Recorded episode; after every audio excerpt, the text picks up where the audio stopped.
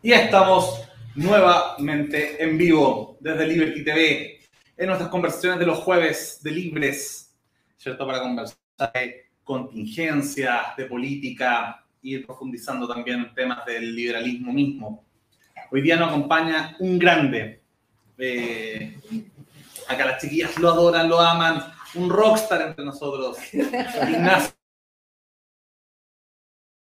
Briones, ex ministro de Hacienda. Eh, nos honras con tu presencia, así que un gran liberal también eh, y encantado de poder conversar hoy día contigo. Conduce conmigo, como siempre, Beatriz Sotomayor, psicóloga, y Isadora Reynolds, lingüista. Eh, todos también miembros del equipo de Libres y de nuestra campaña Not Apruebo. Así que, Ignacio, bienvenido a esta conversación con los Libres. Feliz de estar aquí con los Libres, para en este setting que es como me siento como en la previa de tocar en una banda de rock. Eso es lo que queremos transmitir. Tiene una, banda, tiene una banda rockera. Estamos sentados haciendo una guitarra. Y van a, y van a correr. No, pero tenemos que estar todos como mirando como el horizonte, como que fuéramos gente interesante. Claro. Esa es la típica actitud rockera. Hay una banda rock, de hecho. Así que no, fuera broma, fuera broma, gracias por la, la invitación. Feliz. Sí, obviamente. Eh, fuiste no solo ministro de Hacienda, sino también candidato presidencial a la primera de Chile Vamos. Que, cuéntanos un poco de esa experiencia, cómo es esta cosa de, de, llevar sobre tu hombro, representar a un partido, uno de los pocos partidos liberales que hay en Chile, eh, en una primaria que fue, eh, ¿cierto?, de alguna manera eh, ruda también. No, no, fue tan ruda.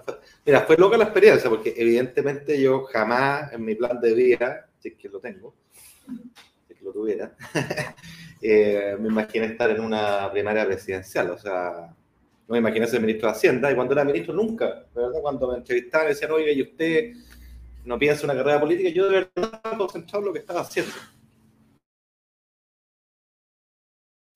Pero me pasó lo siguiente, obviamente que, aparte que me lo dio el partido, qué sé yo, pero uno siempre es soberano para decir no. A mí me pasó, y lo reflexioné harto, eh, que estábamos viendo un momento que yo creo que el diagnóstico que yo tuve, que yo veía, creo que, que ha sido bastante acertado. Eh, y quizá la posición del ministro de Hacienda era un sitial bien privilegiado para constatar esto, eh, porque por Hacienda pasa todo, particularmente en este periodo. Yo vivía en el Congreso, entonces tomaba la temperatura de las conversaciones, de cómo cambiaban mis interlocutores, cómo yo mismo cambiaba. Y esa es la ventaja del, del novato, ¿ah? de, de aquel que tiene una atención por entender los códigos políticos, los va aprendiendo y por lo tanto va notando quizás con, con mayor eh, percepción los cambios. Y el cambio fundamental que yo vi que ocurría era el siguiente. Eh, en primer lugar, y esto lo vamos, me imagino lo vamos a conversar después a propósito de la Constitución, una fragmentación política de la yegua, realmente increíble, donde en el momento que necesitábamos más unidad, que fue el estallido y luego la pandemia, fue donde tuvimos más división. Entonces uno se preguntaba, bueno, ¿por qué diablo la oposición, o parte de ella al menos, es tan combativa, es tan mezquina, es tan lancia corta? Si aquí lo que necesitamos es unidad, hacer acuerdos para salir. Y yo no digo que yo y nosotros como gusta siempre a dialogar, generar acuerdos, porque yo siempre he entendido y creído en esa en ese camino como la única manera de avanzar y particularmente en una crisis. Y uno veía la pequeñez, el individualismo, vaya paradoja, ¿no? De aquellos que son más críticos y que todo lo ven en clave neoliberal. Bueno, los más neoliberales del mundo, la izquierda más dura, son ellos, ellos y solo ellos. Su cuadrado, su cuña, su Twitter, su matinal, pero esta mirada larga, como pensamos en Chile, no estaba. Y la verdad es que aquí todo valía para infligirle un daño al gobierno y ahí tuvimos acusaciones constitucionales todos los días, incluyendo al presidente. Nuestra democracia estuvo en riesgo, y eso lo puedo decir con mucha responsabilidad, porque estuve ahí. Eh, esa fue una primera clave que yo vi, que derivó en este parlamentarismo de facto, cuyo epítome fue los retiros, el primero, el segundo, el tercero, donde todo era la ganancia electoral, a unas sabiendas que esto iba a ser un costo y una mochila gigantesca, como yo siempre lo advertí y, y como realmente lo creía, no tenía ningún problema en decirlo una y otra vez, a sabiendas que me iba a costar un montón de popularidad como como de hecho fue.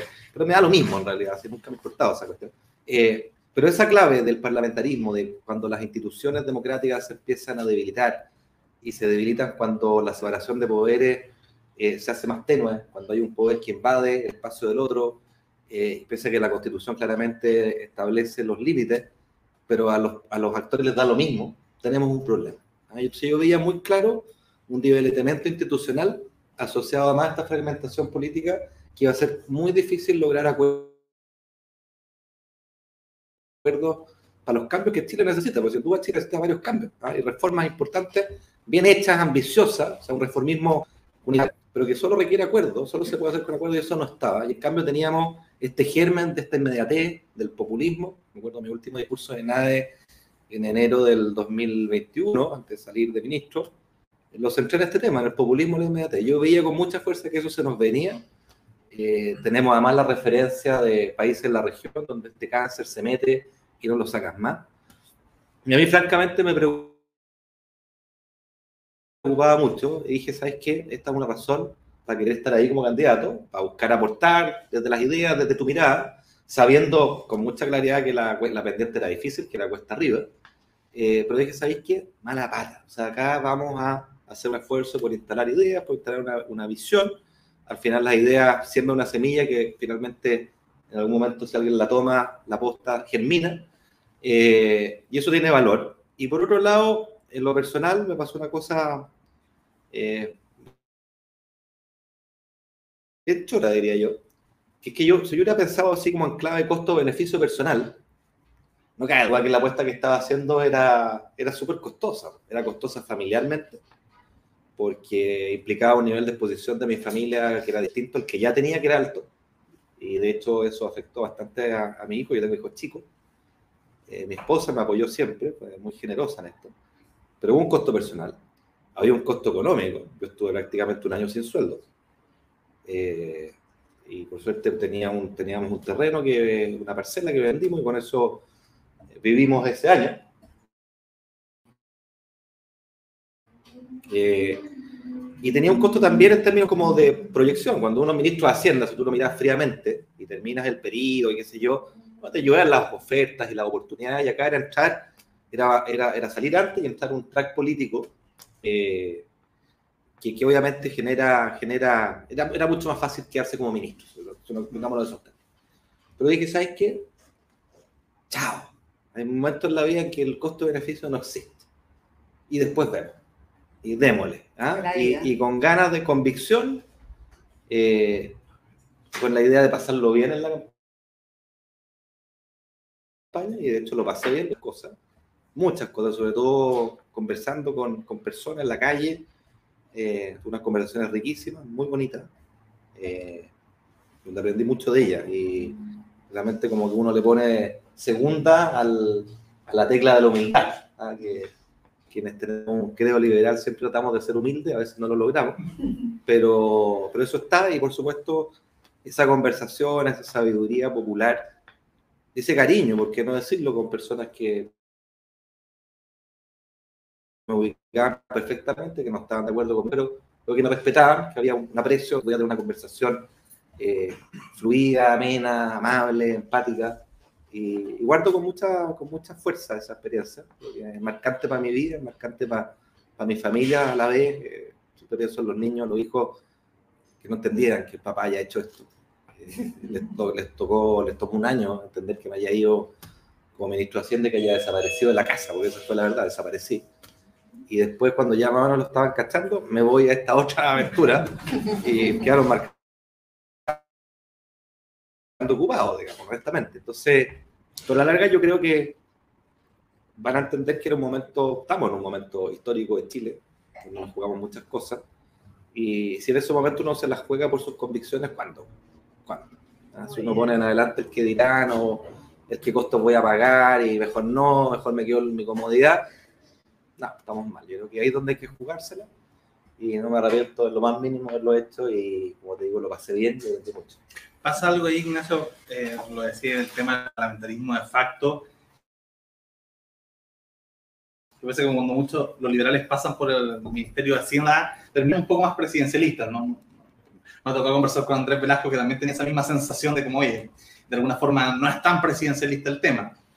Yo quería también hacerte otra pregunta porque estaba criticando un poco esta oposición, eh, poco, poco constructiva. Poco generosa, poco constructiva, ¿cierto? Eh, en este asunto, pero también dentro del gobierno, dentro de la, más, más que el gobierno, dentro de la coalición, en la cual tú competiste como candidato presidencial, también hubo diferencias, los retiros no hubiesen sido posibles y los votos, ¿cierto?, de, gran parte de los parlamentarios de la, de la centro derecha. Y uno se analiza cómo fue, tú vienes del mundo de los think tanks también, estuviste en horizontal, ahora volviste a horizontal. Em, y, y, este mundo de la discusión pública, intelectual, filosófica, si se quiere, uno lo vio en los momentos de paz. Eh, eh, previo al 18 de octubre, entre los liberales, y acá los libertad, liberales de, de, Libertad de Desarrollo, FPP, Horizontal, ¿cierto? Eh, que fueron muy atacados por cierto grupo más bien de línea social cristiana, interiormente, ¿cierto? La gente de IES, Hugo Herrera. Había una discusión eh, mercurial o, ¿cierto? Por, por, columnas bien, bien, bien dura, que de alguna manera uno podría decir, bueno, esto, es una discusión de élites, pero después las votaciones de cierto sector de, de RN o de, o, de parte de los conservadores más social cristiana puede haber tenido un eco con esta, con esta división ideológica entre liberales y social cristianos que se dio dentro de, Chile. Vamos, tú que has estado tanto en, lo intelectual, académico, como en lo político, ejecutivo y viendo cómo se comporta en el Parlamento, ¿sientes que puede haber afectado eso que, no sé, tener gente, llamémoslo de una derecha más social cristiana, más populista, que que no, no entiendo un poco los funcionamientos reales de la, de la, libertad económica y justamente haya apoyado estos retiros por lo mismo? No, yo creo que no, yo creo que son dos planos separados. Yo creo que toda la historia se dio pugnas y debate entre los intelectuales de las distintas corrientes. Son debates súper interesantes, a veces bien ácidos, a veces entre amigos íntimos que se pelean y no se vuelven a hablar por 10 años y, y luego toman, y eso es un track, y eso es parte de una de, la discusión, pero a nivel del plano político, yo siento que esto no tiene nada que ver con que si son social cristianos, conservadores o liberales. Creo que la clave última es si son demócratas. Y quien es demócrata de verdad, defensor de la democracia liberal, no de otra, bueno, defensor a su vez de las instituciones que hay detrás, de las reglas. Uno no, no, no, no ningunea las reglas, no se las salta las reglas. No hace que el fin justifique los medios, porque cuando uno empieza en eso, no sabe cómo, sabe cómo empieza, pero no cómo termina. Y generalmente esto es un, un creciendo. Y lo mismo pasa con la violencia, cuando algunos dicen, no, porque mi causa es justa, cualquier medio vale. Bueno, cuando uno entra ahí, estamos como estamos hoy día. Y eso es parte de la degradación institucional que tenemos, donde eh, no hay que ser intelectual, diría yo, para entender que el Estado, en cualquiera de sus versiones del contrato social o del pacto ficticio que le da origen, tiene como mandato primero eh, asegurar el orden y la propiedad eh, y el bienestar de las personas, y para eso le conferimos el uso legítimo a la fuerza. Y, y, se olvida esa cuestión. Y tenemos una izquierda que es completamente blanda a ese respecto, incrédula, reticente en circunstancia que lo que está detrás no es nada más ni nada menos que la defensa de la democracia. O sea, sin, sin esa facultad y sin el uso de esa facultad no hay democracia que se sostenga. Entonces, me estoy leyendo para lado, pero respecto a los retiros, yo diría dos cosas en la arena política. A mí me mucho, mucho. Eh, y también fue una de las razones por la cual quise ser candidato. O sea, la falta de convicciones impresionante de partes importantes del sector de Chile Vamos. Eh, se dieron al mismo populismo, la misma inmediatez que uno critica. Se dieron la misma tentación de debilitar la democracia, quizás sin saberlo, pero ellos son políticos profesionales y debieran saberlo, que uno critica y a uno le, preocupa. Eh, no tengo ningún problema en decirlo acá, digamos. Eh, Mario de Corte, que era presidente de Renovación Nacional, partió con este juego. y lo habló con la Giles. Y Joaquín Lavín. Y Joaquín Lavín se subió al juego, apoyó el primer retiro, apoyó el segundo, el tercero. Después inventaron una cuestión para sacar la plata del fondo de seguro de Santiago. ¿Pero de qué me están hablando? Pero por favor. ¿Dónde están las convicciones? Un mínimo, si no se trata. Por eso digo, yo separo lo conservador, lo social cristiano y lo liberal, que son todas posturas muy legítimas y donde podemos tener además encima espacios de acuerdo y es necesario que, que los haya. Pero tiene que haber un tronco común sobre ciertas cuestiones. Esta es una de ellas. Y no era que los retiros per se fueran un dogma de fe. Es lo que subyacía, lo que estaba detrás, lo que uno tenía que oponerse con fuerza. Porque esta cuestión iba a terminar mal. Y, y, los resultados están a la vista. Y sobre todo, abrimos una puerta que debilita nuestra institucionalidad. Ese es el punto de fondo. Y después ya, el epítome de todo esto fue cuando el Tribunal Constitucional se lavó las manos olímpico para el tercer retiro, una vergüenza, una vergüenza que solo profundiza el debilitamiento de nuestras instituciones y la deriva institucional en consecuencia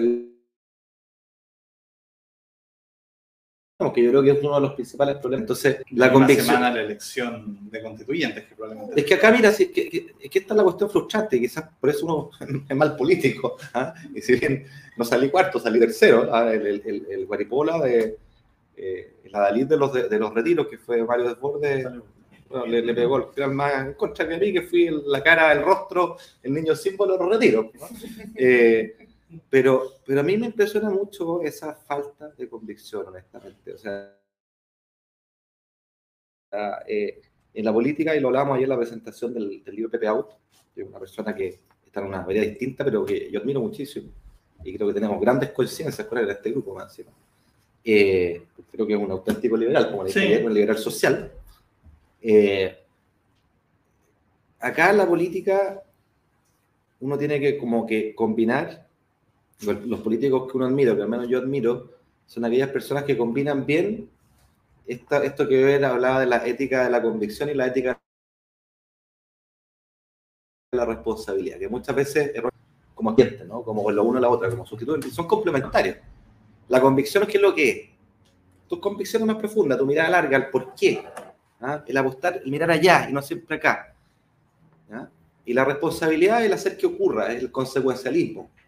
¿Ah? Pero lo que dice Weber es la ética de la responsabilidad no simplemente maximizar el resultado, porque si esa maximización eh, atenta, afecta, ataca, sacrifica tus convicciones, bueno, te transformas nada más ni nada menos que un político de reality, como es Pamela Giles.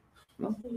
Entonces, al final, el buen político, ¿qué es lo que es? La persona que tiene estas convicciones y obviamente tiene que participar en el mundo real, la política, el arte, lo posible, y o sea, llama parlamentar, ceder, acordar, ¿no es cierto? Lo que implica como no renunciar a tu tronco estructural, pero sí entregar ciertas cosas que no sacrifiquen su esencia y que al final del día probablemente en un camino para que ese tronco estructural pueda materializarse con mayor fuerza posterior. Esa es la combinación que uno destacaría. Eh, y cuando uno ve a una clase política, particularmente en el sector que era gobierno, que no tenía ningún problema, igual que la izquierda, en sacrificar sus convicciones más profundas simplemente por una ganancia, una cuestión de corto plazo, es súper penca, súper frustrante. Y preocupante a la vez porque uno dice, ¿qué país vamos a construir si no tenemos políticos y reglas políticas que nos obliguen a mirar largo, nos obliguen a generar acuerdos, manteniendo nuestras convicciones? Ignacio, eh, en uno de estos debates que diste, yo te di un aplauso que tú no viste porque yo te estaba viendo la televisión. Cuando dijiste el matrimonio es un contrato. Y un contrato tan laico, tan pragmático, pero a la vez tan, digamos, este amor por la regla, porque un contrato es algo muy importante, la base de la democracia, la base, digamos, de las propiedades que se jurídica, todo lo que hace posible prosperar y vivir seguro. Entonces, me encantó eso, me encantó eso y como que, no sé, según yo me encuentro que decir, me encontré y acá, ya acá estamos y no me quiero decirlo. Eh, porque de verdad, o sea, yo creo que parte del tema de que quienes gobiernan no, no pueden moralizar, o sea, no están para eso, están para defender la propiedad, eh, digamos, defendernos de la violencia. Nosotros agregamos el pacto de, de, que el pacto de no agresión es el límite absoluto a las libertades. Ignacio, ¿tú querías una pregunta? Sí, yo. ¿El tocayo? Tocayo. Tocayo. Tocayo doble como que con doble que yo. haría este vino, ¿ah? Permiso. Pensando en las convicciones, las convicciones liberales, eh, para que esas convicciones entren a parlamentar en, en el Congreso, tienen que llegar a ser representantes. Y una- un grupo importante que siempre se cuestiona, que las clases populares están como un poco abandonadas por el liberalismo, porque es difícil, es- no sé si es difícil de explicar, es difícil de vender, pero hay gente hasta incluso dice, ¿sabéis qué, qué tenemos que hacer los liberales en- a nivel eh, rural? Tenemos que con, las caletas centrarnos en, la- en las ciudades. Entonces, la verdad es, es, eh, ¿vale la pena? Y si vale la pena, ¿cómo, ¿cómo hacerlo para llegar a ese, por así decir, liberalismo popular? Yo tengo una gran pregunta, yo la he pensado harto últimamente, y he llegado a la convicción de que uno tiene que abandonar la palabra liberal en la chapa del partido. Y para mí uno tiene que centrarse en las implicancias de esas ideas liberales en términos de... Porque, me explico, a ver, el liberalismo es una, es una, un- un- una corriente de pensamiento que es sofisticada, etérea, y todos acá probablemente hemos leído muchos autores. Y cuando uno lo, y lo, lo junto con tu pregunta de las polémicas entre los intelectuales, cuando uno lo, lo deja ahí, lo que vamos a tener son polémicas entre intelectuales, y la gente nos va a decir, ya, buena onda, pero ¿de qué me están hablando? ¿No? Sí, sí, sí. Yo vivo en un mundo real, que tengo problemas reales. A mí me parece mucho más atractivo pensar en las consecuencias, eh, las implicancias de- del credo liberal en términos de cuestiones bien concretas. Entonces, por ejemplo, una, una idea que a mí me, me da vuelta hace rato, que la he pensado, las voces simplemente acá, algo dije en la campaña. Si uno piensa cuál es la, la palabra política más relevante en los últimos dos años en Chile, sin ninguna duda es la palabra dignidad. ¿no? Y, y se instaló y una palabra muy manoseada, pasó a ser un eslogan. Y, y si uno rasca más en profundidad, ¿qué significa esa bonita palabra? Tremenda palabra. Creo que tiene una clave liberal potentísima, si uno la verá agarrar. Desde ya,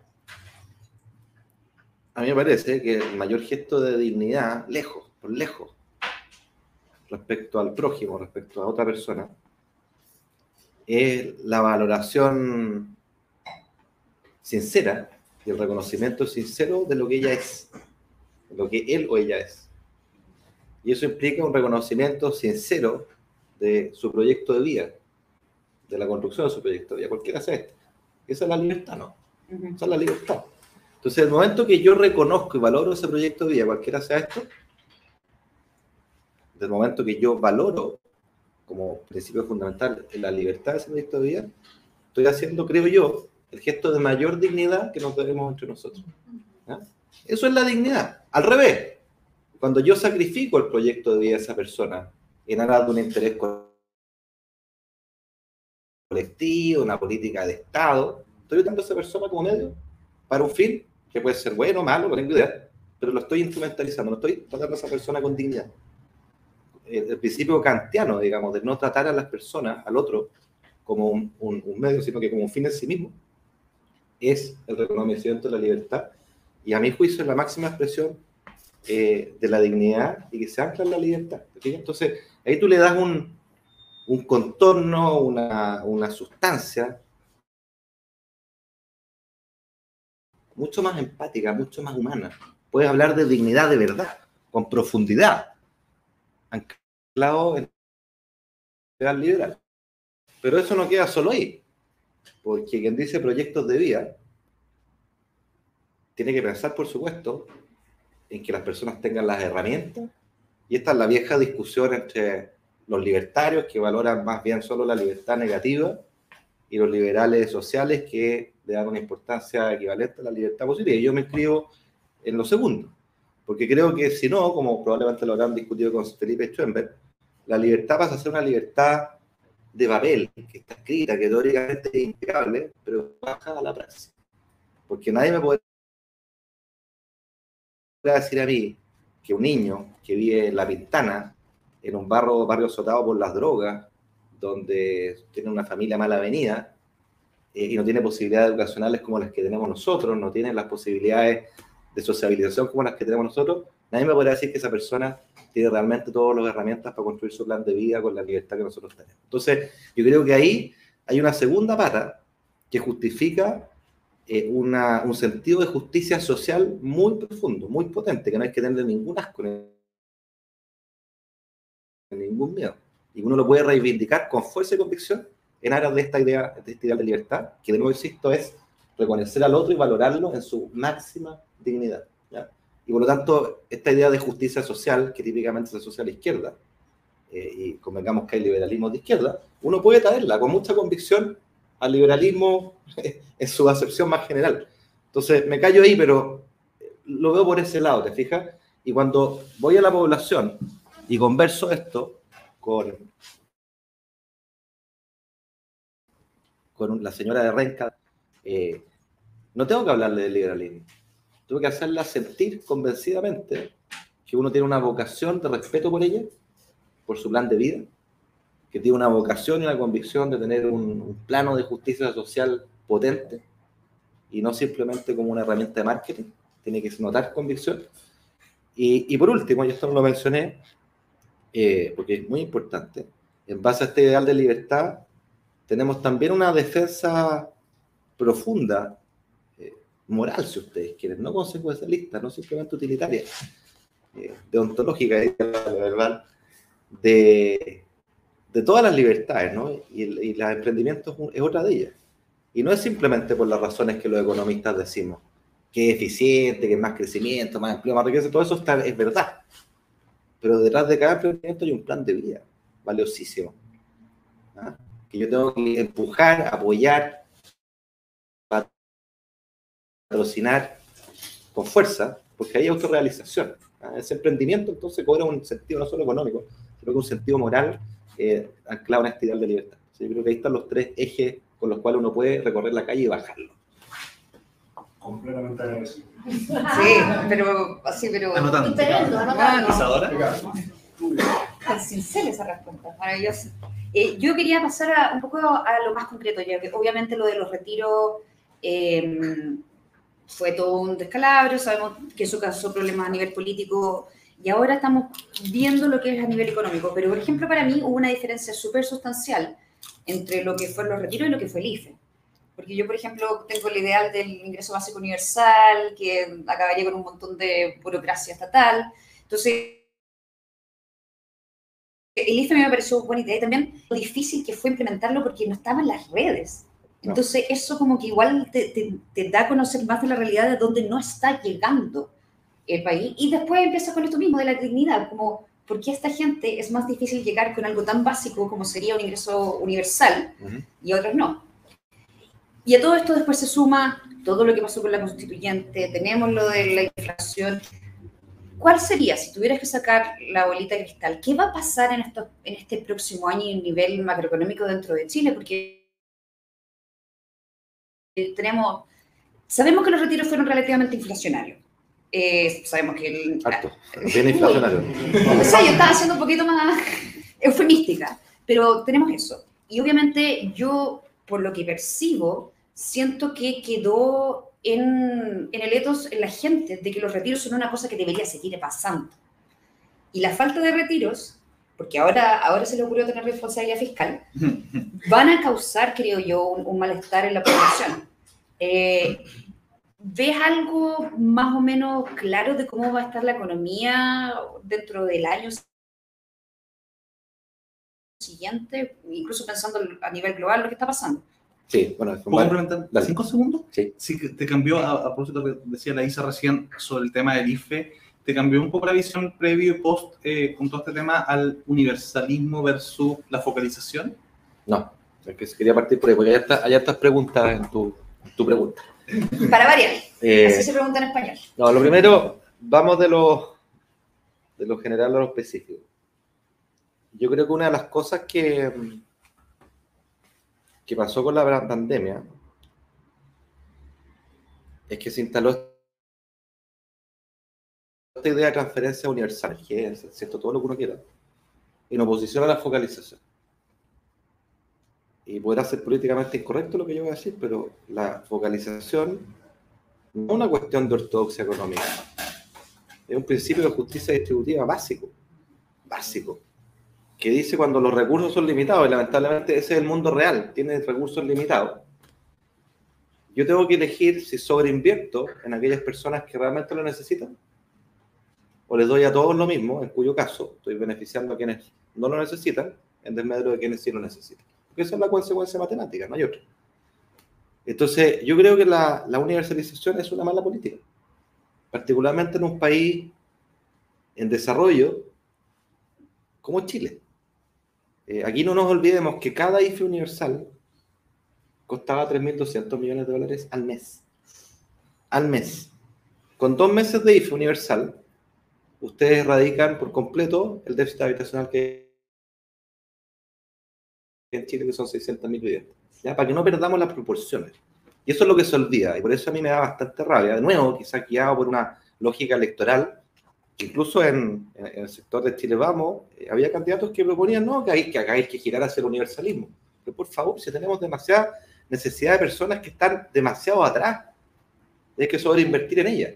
Ahora, en la emergencia, pasaban dos cuestiones, son bien de fondo y que tú apuntas. Eh, nos dimos cuenta con mayor fuerza algunos, porque yo en realidad eso lo tenía más o menos claro, pero, pero fue impactante ver en la práctica la precariedad que tiene el Estado. En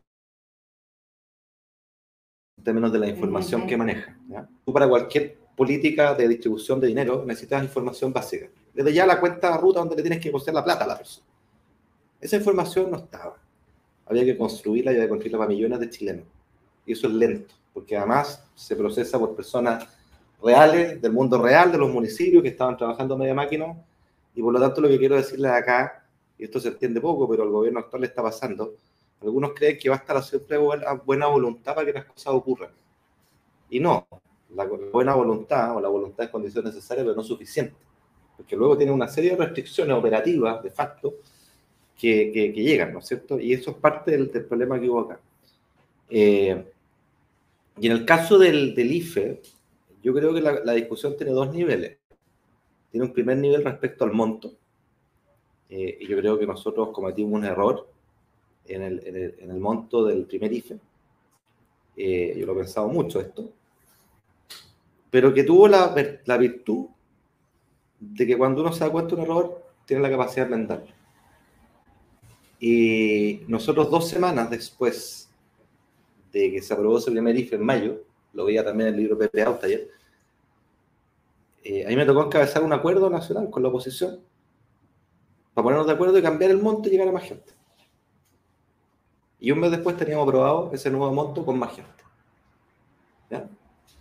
Eh, en esa época el colegio médico, liderado por la actual ministra del Interior, había convocado a un grupo de destacados economistas que hicieron una propuesta. Ellos pedían un IFE, fíjense para que uno proporcione, de 75 mil pesos nosotros nos criticaban por el de 65 mil. Focalizado al 80%. En el acuerdo llegamos a un IFE de 100 mil pesos focalizado al 80%. Y para mí fue una de las cosas más grandes que hice. Lamentablemente ese acuerdo duró un mes, porque un mes después vino el retiro. Eh, y por lo tanto desahució ese acuerdo. Pero esa pega fue muy bonita, hubo que juntar muchas puntas y se logró un buen, buen acuerdo, hubo que convencer al, presidente, eh, estuvo muy llano después a, todo esto, se involucró harto. Entonces fue un trabajo bien de, de, de relojería, bonito, pero que duró poco, insisto. Eh, pero bueno, me estoy desviando. Lo que quiero decir, y mientras tanto, fíjense ustedes que vino este primer retiro, y en cada uno de los retiros que vinieron, siempre decían, no, que todo es insuficiente. ¿Ah? Es poco, llega tarde, llega poco, y cada vez que tú aumentabas los montos, sobre texto que con esto paraba el retiro, pues el retiro ocurría igual y volvía al chantaje. Y terminamos en una lógica de los chantajes, esa es la verdad. Los famosos mínimos comunes, que yo le llamo máximos comunes. Fue ese chantaje. Yo me acuerdo perfecto, yo viajaba al ministerio, cuando el Partido Socialista, en esa época, la candidata Paula Narváez, Carlos Monta, el ministro de Vivienda, y compañía, me acuerdo una editorial de que ellos decían, si el gobierno no suelta la plata del exceso del precio del cobre, precio estaba alto, vamos a tener que apoyar el tercer retiro. Básicamente decían eso. Rodrigo Zeta, ¿qué es lo que hace? Pone arriba de la mesa 6 mil millones de dólares, que era el exceso del precio del cobre, y va al tercer retiro igual, y vienen los máximos comunes, y los máximos comunes es esta lógica de la universalización. Y lo junto entonces, perdón que me con esta falta de datos, que uno va construyendo a poco, va supliendo, y de hecho, a medida que el tiempo pasaba, el registro social de hogares, toda esa información era más acuciosa y más amplia, y todo bien. Eh, pero pese a todo, no hay razón para hacer un IFE universal. Porque por muy penca que sean tus datos, tú al menos tienes la información de las personas que tienen trabajo formal en Chile, que son 7 de cada 10. Déjale de lado a los que perdieron esa pega. Te quedas con 6 de cada 10. Y esas personas tú puedes saber si les bajó su ingreso. ¿Y por qué tengo que mandar un cheque por default a una persona que no ha caído su ingreso? Cuando ese cheque puede ir a sobrecomplementar a la persona que realmente lo está pasando mal. Ellos podrán inventar todas las chivas. ¿ah? Joaquín Lavín inventó una que era bien ingeniosa, hmm. que esto era como una red de pymes, ¿ah? que, que, no importa que la persona no hubiera perdido la pega, porque en realidad su vecino o su cuñado lo había perdido. Pero démosle la plata al vecino y al cuñado y no los dos. Eh, entonces, hay algo pernicioso en esta cuestión. ¿ah? Y yo quiero reivindicar que acá hay que volver a la focalización eh, aquellos que dijeron universalicemos, hoy día se han vuelto las chequetas y dicen no, que había que focalizar, típico de Chile. Pero lo rescatable es que yo creo que la política social, concuerdo contigo, yo, lo, planteamos en la campaña, yo soy convencido que pasa por transferencias directas a las personas, eliminando, eliminando programas que, no, que se queda toda la plata en el camino, que solo se queda... Eh, eh, eso es lo que nos llaman los desfansos de la unidad que solo en, funcionarios y en operadores, muchas veces capturados, para que ustedes tengan una idea, el 40% de los programas sociales tienen un tamaño de menos de 3 millones de dólares. Imagínense dónde quedan los 3 millones de dólares, puro sueldo, en puro costo fijo, no llega nada a las personas. Cambiemos eso por plata, plata la vena a las personas, con un impuesto negativo, yo no, le aparecería un cheque universal, encuentro justo que le llegue un cheque a un millonario o un empresario que gana su vida perfecto pero tú sí puedes hacer un esquema eh, en que las personas bajo un cierto umbral reciban un subsidio, un subsidio que además incentive la formalización laboral, y que aquellos que estamos más arriba paguemos para que haya plata para que esas personas reciban subsidio. Pero eso nuevamente focalizar. Sí. Es que en esa misma línea que tú estabas hablando, yo me acuerdo que había impulsado una idea súper buena que era el presupuesto base cero. Pero, ¿qué pasó? ¿Por qué no se pudo seguir impulsando? ¿Cuáles fueron los desafíos que se dieron? No, fue el después. Y de hecho, me consultaron el otro día que al parecer el actual gobierno no está manteniendo, no, no, no lo va a cacarear. Porque en realidad el presupuesto base cero que la NEF se dedicó a desprestigiar lo que esto era recortar el presupuesto y la lógica neoliberal y todas esas patrañas. En realidad lo que hace es simplemente una metodología para romper con la inercia presupuestaria. En lugar de que el año pasado era 100, este año le pongo 101 y el siguiente 102 y así seguimos. Es que la plata del Estado, igual que la plata de cualquier casa, en solo una, en una escala más grande, con, que además esa plata viene de, de, las casas, porque el Estado no produce billetes. Y no puede ser que si en un hogar tiene una emergencia, se enferma alguien, por ejemplo, eh, y esa familia decide reasignar su presupuesto. Ah, y las vacaciones que quería hacer las congela porque no tiene estudiar. O, o no sé, tienen un, un, niño que, que está a la universidad o lo que sea, digamos. Las prioridades cambian, ¿no? Y los presupuestos también tienen que cambiar. Y el Estado eso no cambia, tiene mucha inercia. Entonces, el presupuesto base cero lo que hacía es decirle a todos los servicios con presupuesto, partiendo por los ministerios, mire, yo el año pasado le daba 100, imagínense que este año le voy a dar 90. Imagínense, no es que le voy a dar 90, imagínense que le voy a dar 90 y usted muéstrame cuáles son sus prioridades, qué es lo que hace con esos 90. Se los obliga a que ellos manifiesten y muestren cuáles son sus prioridades. Y una vez identificadas esas prioridades, tú no es que las del 90, puedes decir, ¿sabes qué? Me gustó esa prioridad, toma. Aquí tenés los 100 y vaya a sobreinvertir en esa prioridad. Y que de hecho fue lo que hicimos para el presupuesto del, del, 2021. Nosotros esa vía logramos, entre comillas, ahorrar más de 2 mil millones de dólares que no es que lo guardamos en un cajón. Agarramos esa plata y precisamente la metimos en aquellas prioridades propias de la pandemia, que era salud, salud mental, en fin, apoyo a las pymes, Eh, y eso es un camino, yo creo que súper promisorio y, y, entiendo que eso, es algo que la historia oculta todo esto, pero hicimos una pega bien bonita y bien de fondo, como de tratar de involucrar a toda la dirección de presupuesto, de influir en la cultura organizacional, porque aquí no simplemente se oye, vamos a hacer esto y háganlo así con la... No, no funciona así. Yo mismo participé en varios talleres con todos los jefes de la DEPRE y se involucraron y se metieron y, costó porque las dinámicas y la inercia cuesta cambiarlas. Eh, creo que eso se logró y es lo que creo que queda y ojalá siga. Complementando un poquito esa idea que a mí me pareció muy buena idea, eh, en un momento se escuchó a, al amigo ahí, Renato Garín eh, decir que también le había parecido bien, pero que cuando había salido a intentarlo, uno se va encontrando con los grupos de poder. Entonces pasáis de, del presupuesto base cero, terminé en el presupuesto base 80, porque había un grupo inamovible. Y, y, y algo tenéis eh, de, de, contacto con, también con la cultura francesa, y el Estado francés es uno de los mejores ejemplos de un Estado absolutamente capturado por un sinfín de grupos de intereses, y Macron la sufrió rudamente cuando intentó meterse con, con esos grupos de intereses que, que, que, son años de historia de, de, de, grupos tomándose el Estado y en, y en parte eh, pequeña. ¿Cómo, ¿Cómo fue para ti ese, esa salida a hacer esta idea del presupuesto base cero cuando te encontráis con estos grupos de interés al respecto? No, difícil, pero así es la realidad. Esa es la realidad. Para el presupuesto base cero nunca es cero, por eso que es un nombre. Hay que saber que el 80% del presupuesto está comprometido.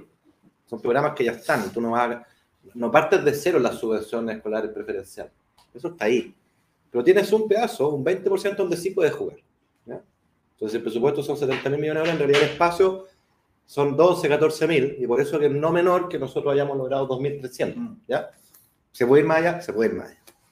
Eh, insisto, no es una lógica de cortar por cortar, es una lógica que parte del reconocimiento, a propósito de las discusiones tributarias, que el Estado no produce plata.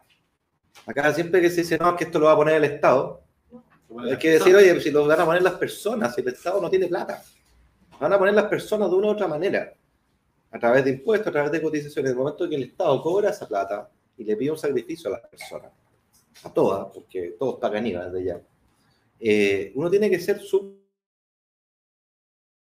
responsable y eh, súper consciente del sacrificio para gastar bien la plata. No es derecho, es inmoral. Que uno haga así como que esto ocurre con piloto automático y luego yo hago lo que quiero y gasto mal. Uno tiene un deber de gastar bien porque le estás pidiendo un sacrificio a las personas. Detrás. Hay preguntas ¿Sí? que nos hacen desde, también de los que nos están viendo en vivo. Eh, Andrés Fischer ahí nos pregunta, eh, ¿cierto?, sobre la idea del centro liberal. Lo hablábamos un poco ¿no? antes de, de, esta idea, ¿cierto?, de, de, que se genere y cómo fue tu experiencia también eh, post haber vivido la, la política en, en, ¿cierto? En, en, vivo y en directo. Eh, ¿Hay posibilidades justamente, volvamos al caso de Francia, de, de, de que se genere un centro liberal o, o, están todas las condiciones globales? Porque al final Chile rima con, no, quiero que, con lo que pasa en el mundial. Creo que hay que sacarlo de la chapa del centro liberal. O sea, la palabra liberal es un concepto de filosofía política que nos convoca a todos. Hay que buscarle, hay que verlo por la bajada pero Macron, Macron consistente con eso. Entonces, Macron, Macron, yo creo que es un buen ejemplo. Macron es un tipo que algunos lo podrán ver como socialdemócrata. ¿Ah? Partido. Bastante socialdemócrata. ¿ah? El jefe de Estado y el presidente de Francia que, que tiene esa tradición. Eh, es un tipo muy inteligente, muy culto, formado de la gran élite, digamos, intelectual, intelectual estudió en la ENA, eh, fue banquero, eh, le gustan las artes escénicas, la cultura, es un tipo, sabe de filosofía política, súper, súper culto, ¿no? Y, claro, tiene, tiene, tiene una sangre liberal, sin duda alguna, pero tiene una sangre también bien socialdemócrata. Y yo creo, yo creo que eso uno lo ve en esa clave, por eso vuelvo a lo que hablábamos recién, ¿no?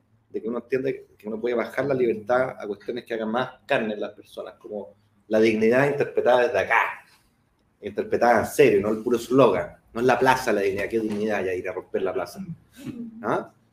Y que eso se transmita realmente en- cuando tú hablas con la señora, el señor, en la población, que te crea, que te vea que se te iluminan los ojos porque estás actuando con una convicción detrás, donde señora, señor, yo valoro su vida, quiero que usted le vaya bien, quiero que de- desarrolle su proyecto vital y su hija que es trans la vamos a apoyar, ¿ah? no le vamos a hacer la imposible, no va a hacer el control del Estado y su otro hijo, queremos que realice su proyecto vital, y además necesitamos una palanca de justicia social potente. Y creo que eso, de alguna manera, es Macron. Ujú. ¿ya? Entonces, tú, tú me dices, ¿se visualiza o es posible tener algo así en Chile? Yo diría, sí, es difícil, pero es posible. Y es mucho más posible que esta cosa simplemente de chapa de un centro liberal que con ese nombre, No. si te quedáis ahí, no calentáis a nadie. Pero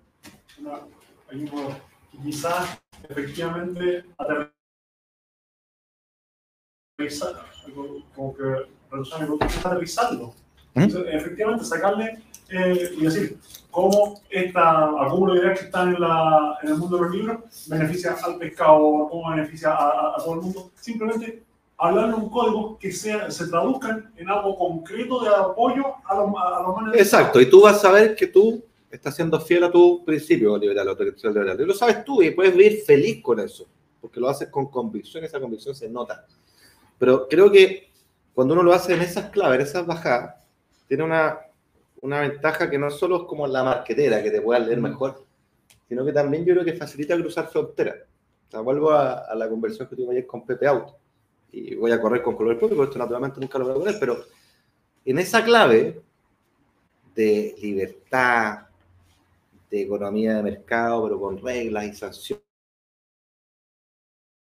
y sustentable, de justicia social, eh, de emprendimiento, eh, uno puede construir un espacio con personas que a priori tú dices, no están acá. Yo creo que es posible eh, encontrarse. Y eso en su, en su gobierno, en su gabinete, básicamente tiene es desencantados de la izquierda, que en realidad son más liberales de, de, de fuero externo, y se sumaron a su movimiento en, eh, en marche. Y, y logró formar una nueva fuerza que, que de- reúne gente de derecha, de centro y de centro izquierda. Gobierno en Chile. Exact- Exactamente, exactamente. Pero, pero para que eso ocurra, yo creo que es, es, eh, eh, es insuficiente hablar de un centro liberal, porque va a quedar reducido a un grupito chiquitito de élite, y tú puedes ser consistente con eso, no es que te traviesta, ¿no? Eh, ni te prostituyas, ni nada, al contrario, eres fiel a tu ideal, pero eh, encontrándole las bajadas. Y en esas bajadas, insisto, no solo va a Esto acompañar es a la señora, por- sino que a, la- a la- a los a- a aliados políticos. Una de esas bajadas que tú, me recuerdo haberte escuchado mucho antes que fuera ministro de Hacienda, em, que, que yo te acusé en una de las preguntas que hice ahí, que está en el público, de societista. Un poco porque... ¿Qué es lo que yo En el fondo habláis mucho de la. Que, que- que me imagino que está un poco en la génesis de Bopoli, del, del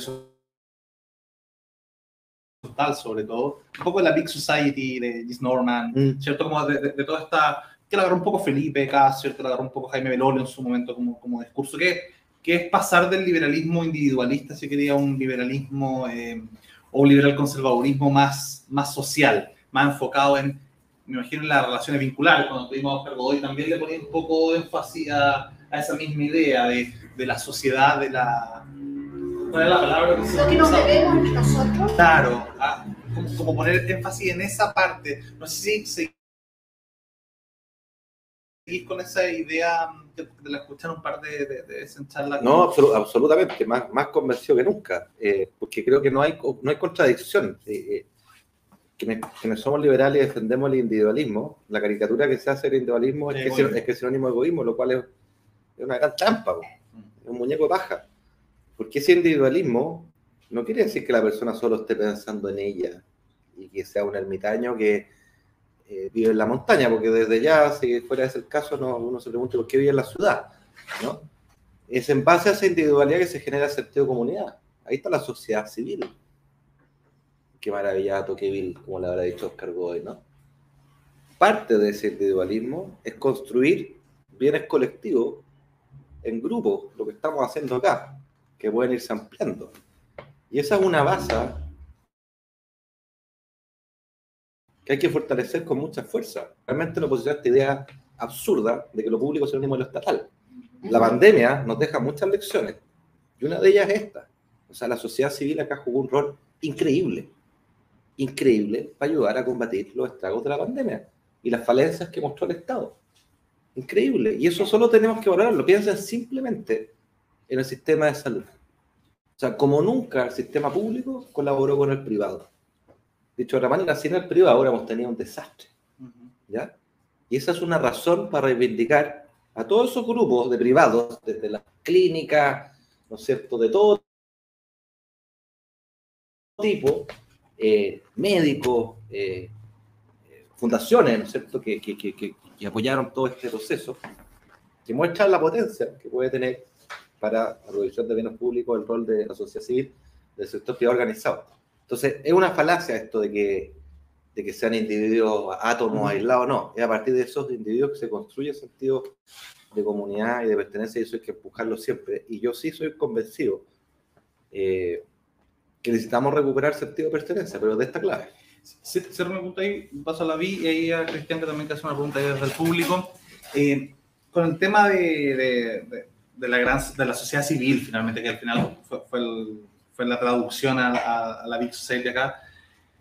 Eh, y, el, y, el, y, el, tema de, de, Macron, había una, hace poquito entrevistaron a, a Joinat, ¿cierto? Y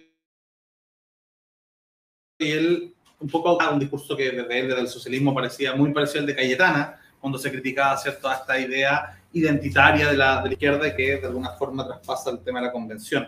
Eh, y claro, ahí me quedé pensando una idea que, que, que, que, él decía que hay que apelar, Joinat, decía que hay que apelar a los universalismos y eso le gana a las identidades.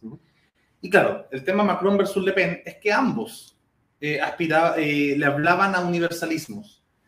Le Pen le hablaba a la Francia, yo tomo a Francia que votaba, al nacionalismo francés, que en Chile uno lo ve con Cast, que le habla Chile, y por algo están los árboles, por están las banderitas chilenas, de alguna forma. Y en el caso de Macron tenía algo que acá en Chile estamos años luz de tener, que él le hablaba a Europa, ¿cierto? A los franceses que votaban, que se sentían parte de la Unión Europea. Eh, había un colectivo, una, un algo más al cual uno poder apelar que no fuera el, el, lo nacional que, que, que, es cierto agua para el molino de, de, la derecha en general. Uh -huh. eh, ¿Hay algo para ti ahí que pueda hacer un algo de la modernidad en Carlos Peña o un algo que pueda hacer como, como ese conector para que un, un liberal, un centrista, un demócrata finalmente le pueda hablar a un grupo que no sea ni identidades como la de la izquierda, pero la chilenidad puramente tal que finalmente, aunque nos duela, los que amamos Chile, es muchas veces agua al molino de, los nacionalistas. No, por supuesto. Ese es un tremendo tema, el gran tema del momento. De hecho, el, el último libro que hay Carlos Peña sobre este tema, que se llama El infierno son los otros, Identidad del infierno son los otros, para Sebastián Santos. Es muy bueno, realmente lo recomiendo, muy didáctico, muy sucio, muy bien explicado. Anticipó además lo que estamos viendo en la convención. Y y la entrevista de Rubañán que tú citas es muy buena, muy dulce, Alfredo. Eh, y él, de hecho, no dice nada nuevo de lo que escribieron Conate y compañía en el otro modelo. Hay un capítulo en el otro modelo donde ellos desnudan esta paradoja de la izquierda. El otro modelo se escribió ya hace cuántos años? Siete años atrás. Donde ellos ya veían esto que estaba pasando en la izquierda. Que la izquierda, piensen ustedes en el Partido Socialista, típico. El Partido Socialista defiende máximas universales la justicia, la igualdad. ¿no? Apelaba a eso, a volver a eso él. Y ellos en el, en el otro modelo decían, y acá hay una paradoja,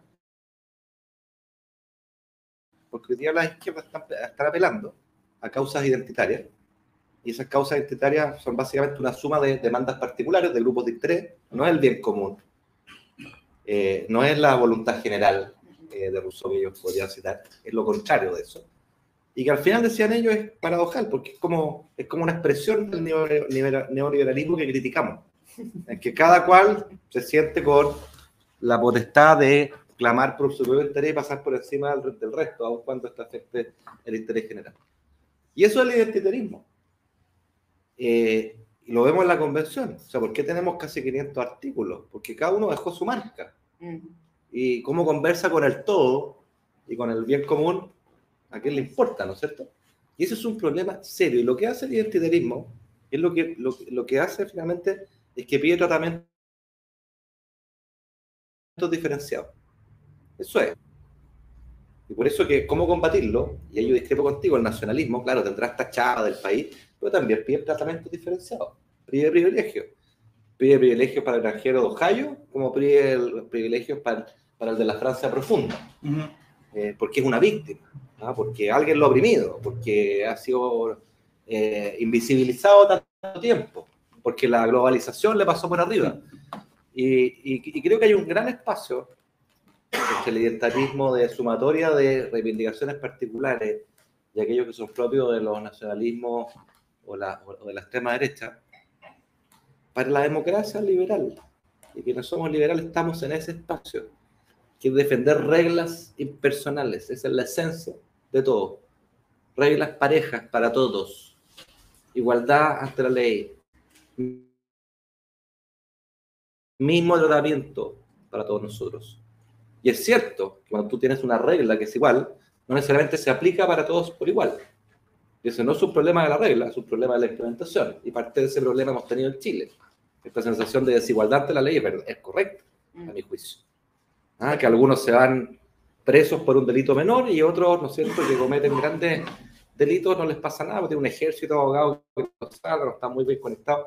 Y eso los liberales tenemos que ponernos con todo. Yo lo resumiría en quienes, quienes creemos en la libertad, que somos liberales, somos por definición opuestos a los privilegios, que no es otra cosa que ponerse a los tratamientos diferenciados. A mí me indignan, me empelotan, me dan rabia, las exenciones tributarias me empelotan, eh, los notarios me empelotan. Eh, y todos los abusos de poder. Eh, aquí hubo un suspiro general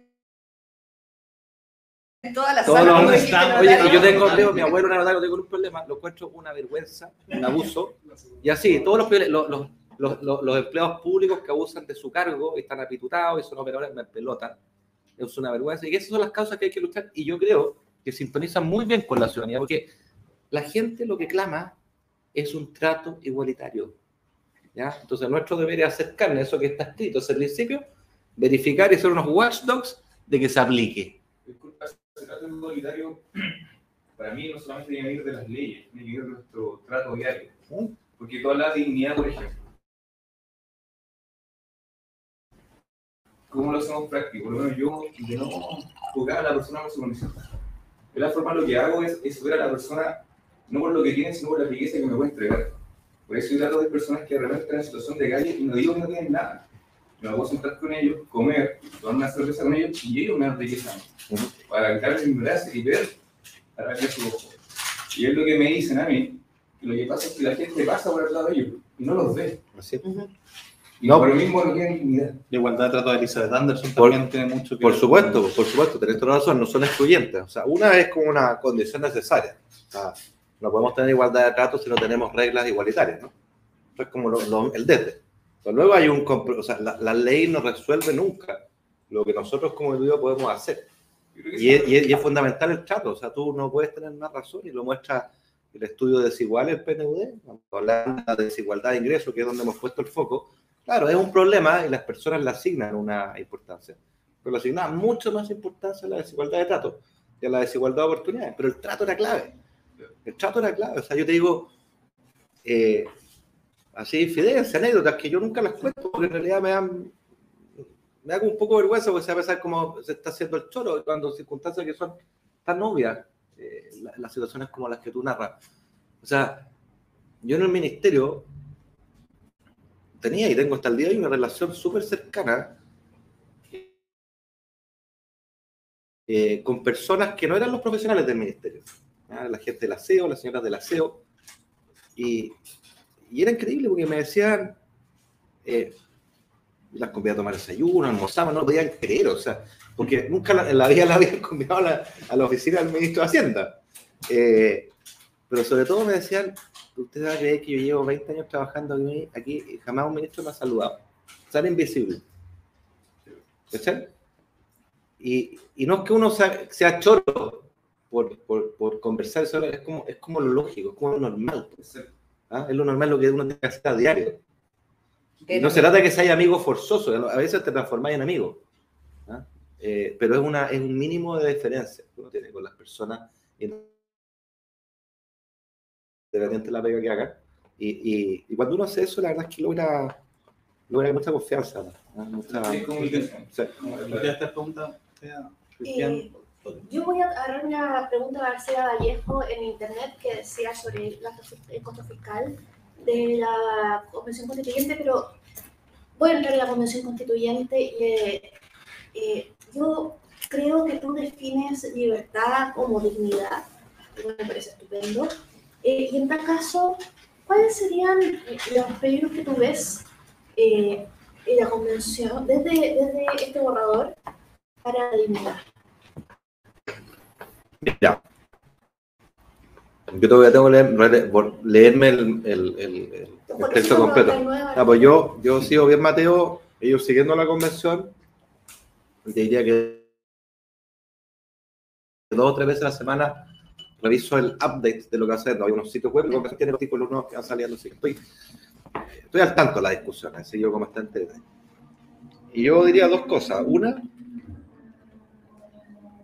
no hay que caer en la caricatura que esta es una, una, constitución que nos lleva a Venezuela. No. Yo creo que es una mala constitución.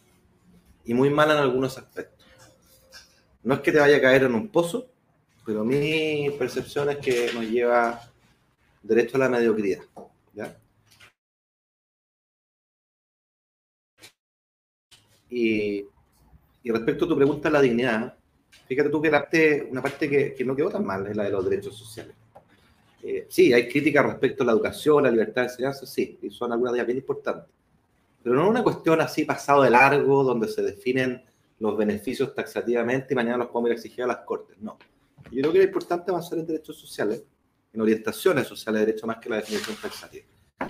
A mí mi, mi gran preocupación, a propósito de la dignidad, tiene que ver con, de alguna manera, el problema explotó en los últimos años. A mi juicio tiene una componente grande de, un problema de expectativa, ¿ah? en que las personas, por distintas razones, esperaban A y nuestro país le está ofreciendo B, bastante más abajo. Y que de hecho es la única forma que uno puede, o es una forma en que uno puede reconciliar esta aparente paradoja entre un país que indudablemente progresó mucho en los últimos 30 años, no solo en lo económico, en lo social, también en la democracia y las libertades, y que sin embargo tiene un momento de explosión, de desasosiego, de malestar muy profundo. Bueno, ¿por qué ocurre eso si Chile claro, objetivamente está mucho mejor que los otros países de la región? Bueno, porque aunque esté aquí bien, la región está acá, tu expectativa está acá. Ujú. Y la constitución está sembrando muchas expectativas en materia de pensiones, en materia de salud, en materia de vivienda. Y está muy bien en la medida que los países las puedan cumplir. Y para cumplirla, eso tiene que pasar por la política pública, por las leyes, por los acuerdos, por el Congreso. Y mi principal preocupación tiene que ver con eso, con el sistema político. Yo partí esta conversación contándole que uno de mis aprendizajes como ministro es constatar la fragmentación de nuestro Congreso. La- el individualismo, la pelea chica, eh, la- la oposición mezquina, la ganancia corta, y no que sean en el ADN de esos parlamentarios que esté desviado. Lo que pasa es que enfrentan reglas que incentivan ese tipo de comportamiento. Esto es un partido de fútbol sin árbitro. Bueno, es un juego bien distinto que un partido con árbitro. Es una pichanga y una chaca versus un partido, ¿no? Sin posiciones de adelante, tiene consecuencias, sin penales, sin foul, lo mismo, ¿no? Y las reglas del sistema político ocurre algo similar. Definen el comportamiento de los actores. Hay ciertas reglas que van a ser más propensas a generar acuerdos, a generar gobernabilidad y por ende hacer reformas que son las que nos debemos hace rato. Piensa en la de pensiones, cuánto tiempo lleva. Mm. ¿Ah? Yo traté, no pude, fracasé. No hay posibilidad de lograr acuerdo. Así de simple. Y el gobierno del presidente Boric probablemente no lo logre también. Entonces, hoy día tenemos un problema de incentivo en nuestro sistema político, severo. Un problema de gobernabilidad Mm. severo en Chile. Amén del deterioro institucional. Y mi frustración es que la nueva constitución no solo no abordó este que era el principal problema de Chile a mi juicio, el más fome de todo, pero el más importante, porque todo pasa por la política pública, las políticas y las decisiones eh, legislativas que se vayan tomando. Y si hay un problema estructural, bueno, hay un problema estructural para las futuras reformas y las decisiones que vamos a tomar. Entonces, corta, este problema de fragmentación, de incapacidad de coordinarse, de colaborar entre actores que compiten y llegar a acuerdos, no solo fue anatema en la convención, yo nunca lo escuché. Y por lo tanto, no solo no se eh, abordó, ni se minimizó, ni se arregló, sino que el problema se va a exacerbar. ¿Por qué? Porque tenemos cambios en la estructura de peso y contrapeso, y porque además le hemos agregado varias capas de actores políticos con poder de veto en las decisiones que nos importan, cuáles son las autonomías territoriales. Esos van a ser actores que van a tener algo que decir. Entonces, la negociada, el espacio de acuerdos fragmentado que tenemos hoy día va a ser más fragmentado mañana. Y eso va a frustrar más expectativas, porque va a ser súper difícil que tengamos verdaderas reformas en la salud, que tengamos verdaderas reformas en las pensiones, que tengamos verdaderas reformas en la educación o en la vivienda. Y ese es un riesgo que hay que tener a la vista, porque las personas de buena fe, muchas de ellas supongo están esperanzadas con este catálogo de derechos, pero esos derechos tienen que pasar por la política y tenemos una política que tiene problemas severos en sus reglas. Últimas dos preguntas. Cristian Gelucci, que hay que decir que, que, también es parte de nuestro comité político y fue quien te contactó para, para que esté hoy día con nosotros acá. Eh, insistió, nos prometió, nos prometió que iba a estar acá y cumpliste, así que su pregunta. Sí. Eh, Ignacio, eh, bueno, que yo te de los arquitectos, yo sé que tú no eres arquitecto. Entonces, mi papá, mi mamá, mi hermano, mi hermana, no varios, mi señora. Pero quería, quería escuchar un poco al, al Ignacio político, al Ignacio que fue presidente candidato a la presidencia. Ojalá hubiese sido presidente. ¿Ah? ¿Perdón? Ojalá hubiese sido presidente. O sea, lo que quiero decir en el fondo es que soy candidato y, que en el fondo tuviste la oportunidad de recorrer el país, tuviste la oportunidad de recorrer harto la región metropolitana eh, y poder compartir mucho con las personas en la calle, en el terreno, eh, sí. Vamos discutiendo un poco cuáles son sus necesidades. Digo esto porque me llamó la atención y es algo que he discutido también, he discutido también con el diputado con Pancho el jueves pasado. Eh, me preocupa mucho el nivel de popularidad que ha perdido el tema del Parlamento, el Congreso, a, nivel, a nivel, social. Eh, entiendo que la política ha venido de caída libre de alguna manera, se ha desprestigiado mucho eh, a, a nivel de sentimiento social, las formas como se... Y crítica, desde mi punto de vista, obviamente, esto es un tema transversal, que pasa de izquierda a derecha igualmente, es eh, por qué, desde tu punto de vista, te he venido escuchando atentamente con respecto a las críticas que le has hecho al, al Congreso, eh, ¿por qué se piensa de diversos sectores de nuestra política nacional que tienen las respuestas más populares para resolver los problemas y por qué no se terminan de resolver verdaderamente los problemas. ¿Por qué la gente se sigue quejando? Y esto también va ligado al tema de la Convención Constitucional.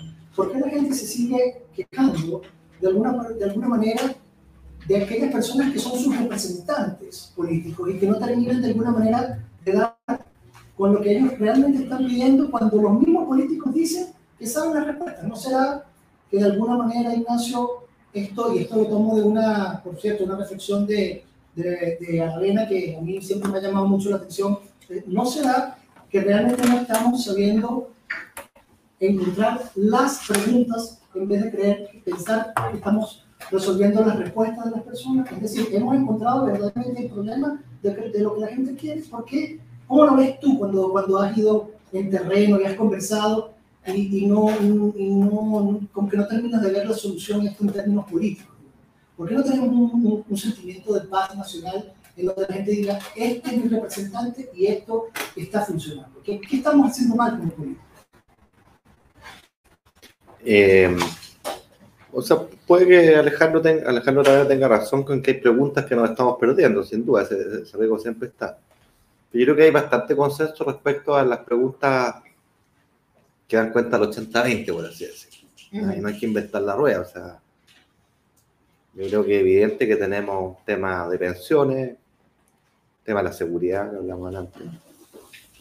Tenemos una deuda en educación increíble, que es otro anatema en Chile. Eso, eso muestra la descomposición de nuestra política. O sea, cuando después de la pandemia tenemos un terremoto educacional, como lo, lo documentamos en horizontal, a sabienda además que va a ocurrir, si esto, algunos lo dijimos mucho tiempo, el ministro Figueroa lo dijo mucho tiempo, yo cuando estaba en el gobierno siempre lo, lo secundé, porque esto solo podía aumentar la desigualdad. Y Pepe Auta en sus discursos lo decía, pero era el único, compadre. Y él decía, ¿por qué transformamos esto en un debate de trinchera entre izquierda y derecha si acá están en juego los niños, la desigualdad, su aprendizaje? Y hoy día, puta, no hicimos nada y nos sorprendemos de la cagada que tenemos. Porque nos, hay, el otro día salió estudio, un porcentaje elevadísimo de cabros de segundo básico que no saben leer. Además del daño socioemocional, o sea, si no hacemos algo urgente, los vamos a condenar de por vida, vamos a afectar su libertad para siempre. Y eso no es tema. Antes hablamos de retiro y puras pelotudeces. ¿Por qué nadie mira largo? ¿Porque los gallos son estructuralmente malos? ¿Nacieron maldadosos? No, porque tenemos un sistema político que los incentivos no están para mirar largo. Esa es la respuesta que yo daría. Como buen, como buen institucionalista. La gente se mueve por incentivos, se mueve por las reglas del juego que tenemos. Reglas A provocan juegos A. Reglas B provocan juegos B. Día está, es un dato que las reglas del sistema político que tenemos nos están permitiendo resolver las preguntas que sabemos que tenemos, a menos de que se nos puedan escapar otras que no sabemos cómo sugiere Alejandro. No estamos resolviendo esas preguntas, porque no hay incentivo que alguien se la juegue por la educación, sabiendo que tiene costo de corto plazo, pero los beneficios no los vas a ver tú. Sabemos que lo mismo pasa en pensiones, sabemos que lo mismo pasa en, en delincuencia, entonces se lavan las manos, basta ver este gobierno. Eh, cuánto tiempo se las lavó, ¿no es cierto? Y hoy día expreso sus palabras. Entonces, hay un problema de reglas. Yo creo que ese es el problema fundamental. Y el drama que tiene eso, y el riesgo que tiene eso. Yo se le añadaba a uno recién, que es esta frustración de expectativa, una bomba de tiempo. Pero la otra, que es más, aún más peleaguda, cuando nadie da respuesta a las preguntas estructurales que tenemos y por mucho tiempo, surge esta sensación en la gente no solo de gano, de enojo, sino que de desesperanza. Dice, ya sabéis que esto nadie lo va a responder, así que le voy a dar la oportunidad a este populista. Total, no pierdo nada. Y Latinoamérica nos ofrece colección de ejemplos de esto. Entonces, al final están dañando la democracia. ¿Qué sistema político, reglas del juego, crees tú que deberían ser la solución a ese, tema? Yo, yo creo que la... Yo, yo soy parte de un sistema presidencial, ¿ah? eh, eh, y hay otros que son eh, partidarios del sistema parlamentario, más que lo uno o lo otro, lo importante es que conversen con los sistemas electorales. Mm. Eh, el sistema presidencial, fuerte como el que tenía Chile, con un sistema electoral proporcional es un desastre. No funciona, no funciona en ninguna parte. Eh, en Estados Unidos funciona bien el sistema presidencial con un sistema electoral mayoritario. Un sistema parlamentario funciona bien con un mayoritario, Inglaterra. Eh, un sistema parlamentario funciona bien, con un sistema proporcional obliga a, juntar mayorías para constituir gobierno, a veces se demoran meses, como en Bélgica. Eh, pero, pero funciona. Pero esta mezcla que nosotros tenemos es muy mala. Es muy mala porque tienes un presidente o una presidenta que llega con su programa, ahí están las expectativas nuevamente de las personas. Estos son los cambios por los que yo voté y luego se encuentra en un gobierno de minería típicamente donde le niegan la sal y el agua, independiente del color político. Le pasó el presidente Triana, le pasó el presidente Boris, y se ven frustradas las promesas del programa. Y a la gente no le interesa que tú le digas como presidente que no pude porque el Congreso no me dejó pasar ni una. Tú eres el culpable. Empiezas a creer de la política. La política se empieza a desvalorizar. Y eso es para lado y lado. Es fundamental entender que esto pega para la izquierda y para la derecha. Y al final, el único ganador al final del plazo es el outsider el populista, ya sea de izquierda o de derecha. Eso es lo que tenemos que cuidar. Y por eso que a mí, una de mis principales críticas a la convención es el pecado de no hacerse cargo de este que es el principal problema futuro de Chile. Son las reglas del juego para la gobernabilidad futura, para las reformas futuras que sí o sí tenemos que hacer y que yo le garantizo, se lo firmo acá. Vamos a transitar un periodo de mayores problemas de gobernabilidad que los que hemos tenido y de mayor incapacidad de hacer reformas que las que hemos tenido. Y eso es dramático, porque hay personas que confían en los cambios de buena fe y no vamos a ser capaces de, de cumplirlo. Última pregunta ya. Eh, acumulemos dos. Para la, la última dos. Yo vi un poco la onda, un poco más económica. Yo creo, bueno, sabéis eso que hay desde el año 90 ahora se ha visto una deriva con más estatizadora, un tema de aumentar impuestos, eh, la inteligencia de libertad económica ha ido bajando, la ha ido bajando. Eh, creo que promedio era como, no sé, poner un era 7%, algo así, ido bajando, bajando, bajando. Y nosotros sabemos que somos un país chico y necesita como bloque de inversión. Por eso, obviamente, Chile eh, hizo tanto trabajo nacional, eso le ayudó mucho, le ayudó mucho. Pero siento que es un camino como un tren gigante que va hacia eso. Yo no sé si es una decisión política, no sé qué opinan será sobre eso, o es algo más sociológico. Pero vamos a eso y uno ve países como Irlanda u otros que hace mucho tiempo bajaron mucho los impuestos para las empresas, que han crecido comercialmente, son cosas que, que sirven. Saben que sirven. Quizás en Latino- en Latinoamérica parece que la gente no sabe sobre eso. No sé si los medios de elite saben eso o, lo saben, pero mejor no lo dicen porque no sé. Entonces, obviamente, eso va a hacer que tengamos menos, menos ingresos en el país. Y cuando el país tiene menos ingresos, tiene menos posibilidades de desarrollo multidimensional, porque obviamente cuando sube el ingreso, pues tiene para otras cosas. La gente se desarrolla de, muchas más maneras que solamente lo básico. Entonces, eh, ¿cómo ves eso? Yo, creo que es un poco preocupante, independiente de qué pasa con la, comunicación. O sea, tal vez viene un gobierno centro-derecha, pero como que nunca está en el discurso, ¿cómo le diga a la persona que está en los campos? Es muy caro. O, o qué pasa con ahora ilusión negativa a la, a la, a la- comprar el departamento, que gente le cuesta más. Entonces, yo lo- me preocupa mucho ese tema. Aquí, aquí va, ¿a dónde va? La pregunta libertaria la acumulamos con la pregunta igualitaria de León Formulén, porque ya. No, que la mía es de la convención, de diferente Ignacio. Yo comparto que a lo mejor la, la, la corona es malo, pero es mediocre. ¿no? Y yo creo que. Más que mediocre, yo No, encuentro. más que mediocre, sí, pero. Pasa el 4 de. No llega al cuadro. No, no llega al cuatro. Yo creo que tanto, tanto la, la, la centro derecha como la centro izquierda tienen ese punto súper claro. Y los extremos han encontrado explicaciones vagas para rechazar y dicen si rechazamos es válida la constitución presidencial. Y el otro dice aunque sea mala hay que aprobarla. Ah. Tanto las y la centro izquierda como la centro derecha han empezado a surgir terceras vías. Una es lo que representan acá los chiquillos, pero la centro derecha dice, aunque se rechace, hay que partir otro proceso, sea como sea, pero sea por Congreso, pero Chile necesita una constitución. Yo he escuchado en la última semana que, que la concertación, otra alternativa, porque dice que la, en se van a poder reformar en este Congreso la Constitución, entonces ellos quieren aprobar para modificar. Entonces dice que el Congreso actual en los últimos dos años van a poder arreglar su constitución, la constitución actual, en una constitución decente, cuando se haga elecciones en el Parlamento, se, se vuelve a hasta volver la discusión hasta el Senado. Y aquí viene mi pregunta. ¿Cuál de esas dos posturas te parece más honesta intelectualmente? Porque yo creo que ambos logran el mismo objetivo, lograr estabilidad del país. Una a lo mejor tiene mayor credibilidad popular, a lo mejor, o otra no, pero ¿cuál, cuál te parece más, más correcta intelectualmente, más sostenible para la gente?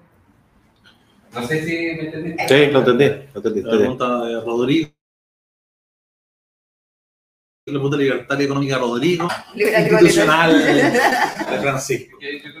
Mira, yo creo, a, a- a Rodrigo, yo creo que, no sé si es un error. Yo de verdad creo que es un tema de segundo orden, el tema de la carga de impuestos. Am, uno de los países más libres del mundo es Suecia, que tiene una carga atroz. Eh, Irlanda tiene una de las más bajas entre los países desarrollados y es una pega increíble en redistribución, tiene 23% del producto. Nosotros estamos en 21%. Y entre medio está Nueva Zelanda, que tiene 30%. ¿Ok? Yo creo que lo que es inaceptable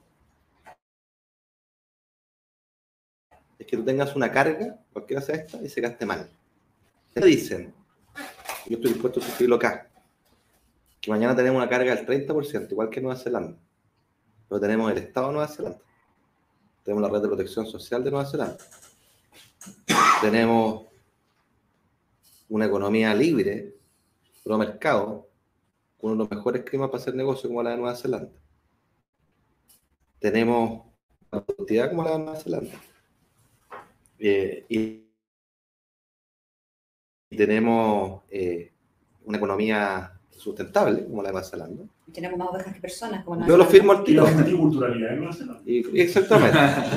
Yo lo firmo al tiro. Entonces creo que es erróneo el debate en términos de si la carga tiene que ser tres puntos menos o tres puntos más. Siendo importante la pregunta, porque obviamente eso implica un sacrificio. La pregunta realmente relevante es, bueno, ¿y qué hago con eso? Porque si no volvemos a la lógica del pedir, y una vez que te lo tenía en caja, me echo para atrás, y puta, en el fondo lo único que pasa es que a los operadores les pago más que antes, pero a la gente no le llega ningún beneficio. Entonces yo no tengo problema si uno tuviera un, esquema, un sistema tributario más simple, que recaude más, que no tenga exenciones eh, y que la plata se gaste bien. ¿no? A mí no me, no me quita el sueño, honestamente. Yo sé que, y me llamaba mucho la atención cuando, cuando ganó Trump la primera, eh, mucha gente lo apoyaba, básicamente porque bajaba impuestos y le perdonaba todo el resto de las pelotudeces y del populismo. Yo creo que equivocar la brújula. Creo que es mucho más relevante lo que está detrás. Y la otra cosa, porque tu pregunta es profunda, eh, el caso de Irlanda, y nosotros estamos estudiando en horizontal, es súper interesante porque los gallos tienen los mismos indicadores de bienestar que el resto de los países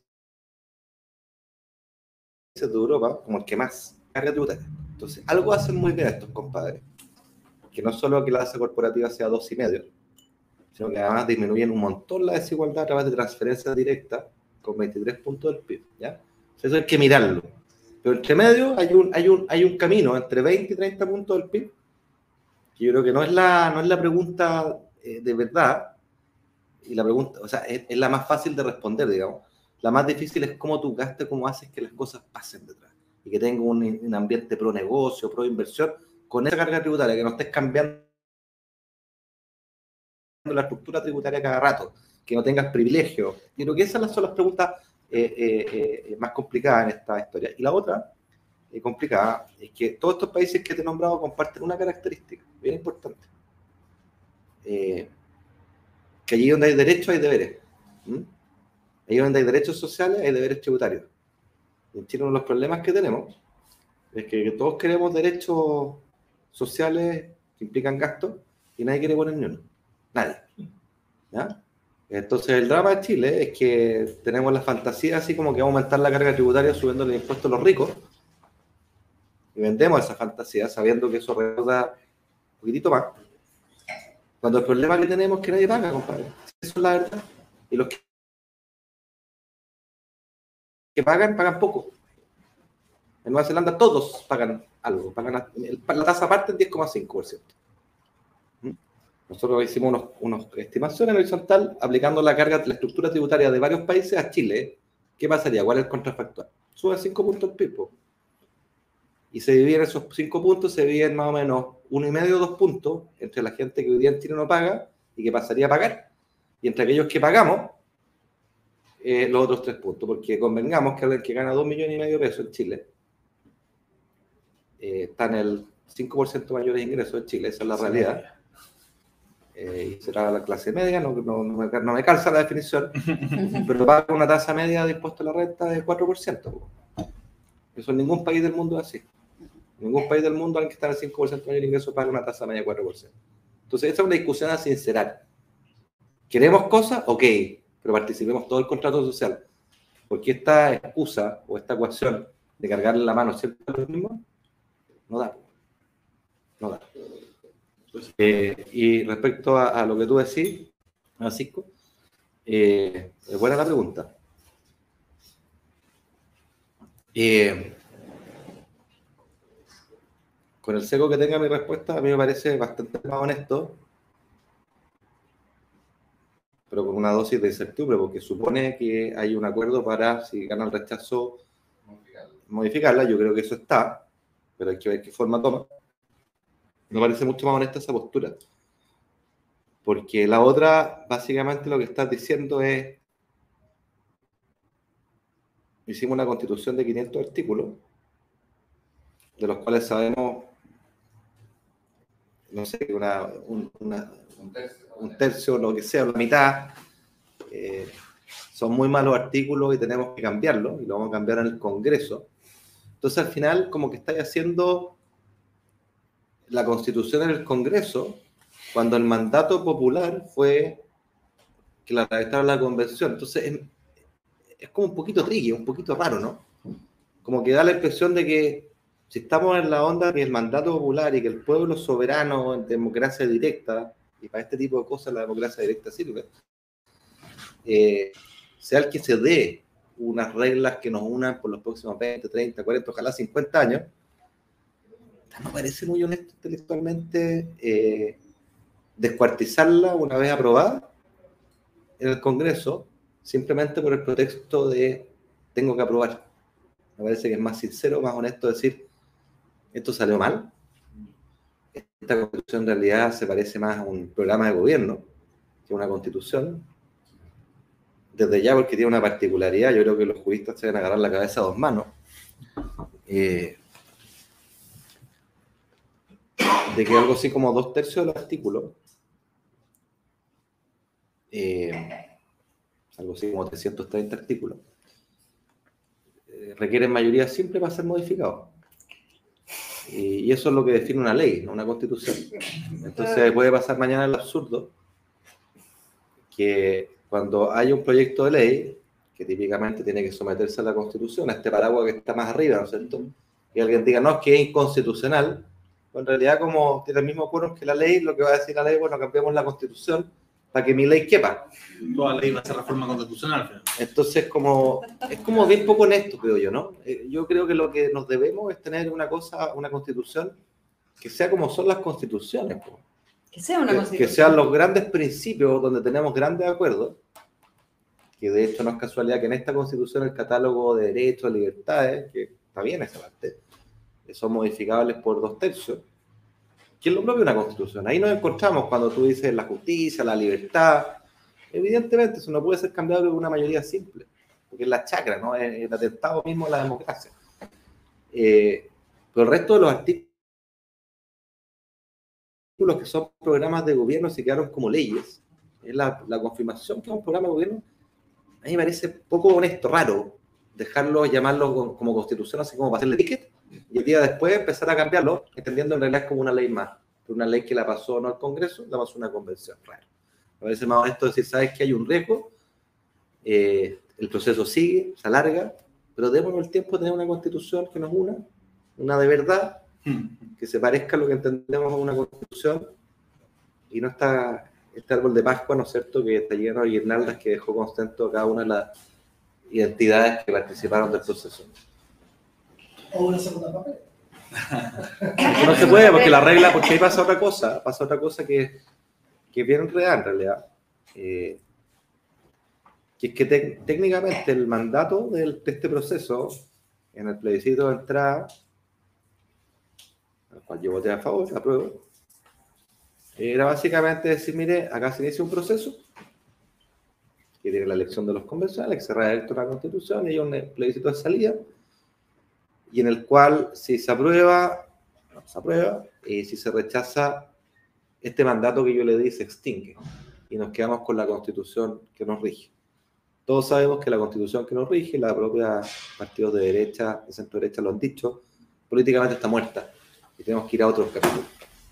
Entonces, otro capítulo, si tú no quieres violar la soberanía popular, tendrías que hacer otro referéndum, porque el primer mandato popular se acabó.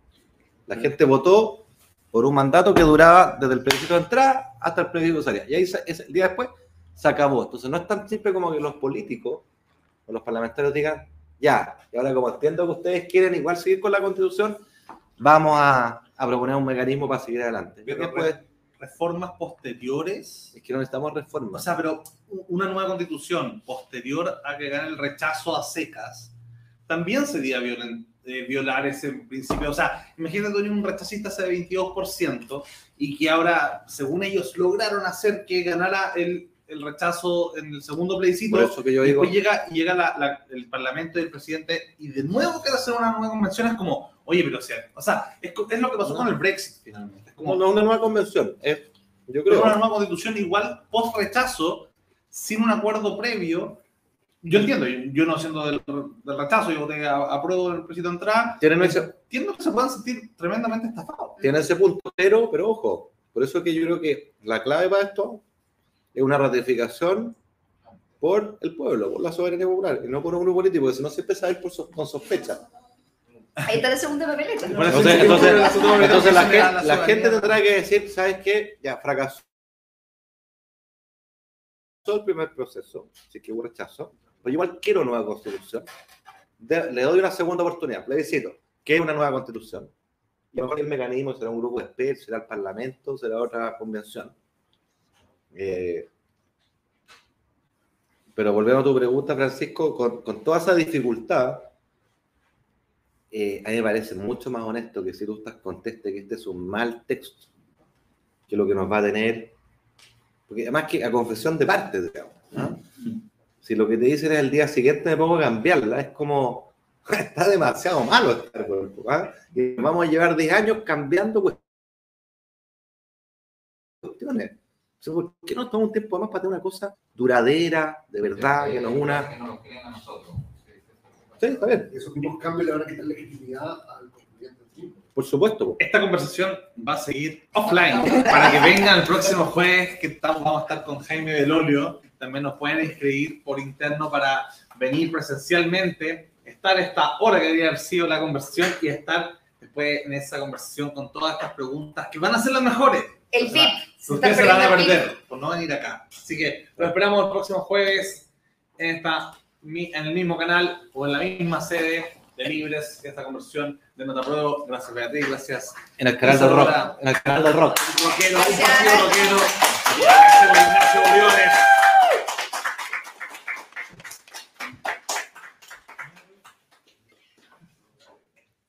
Oye, yo me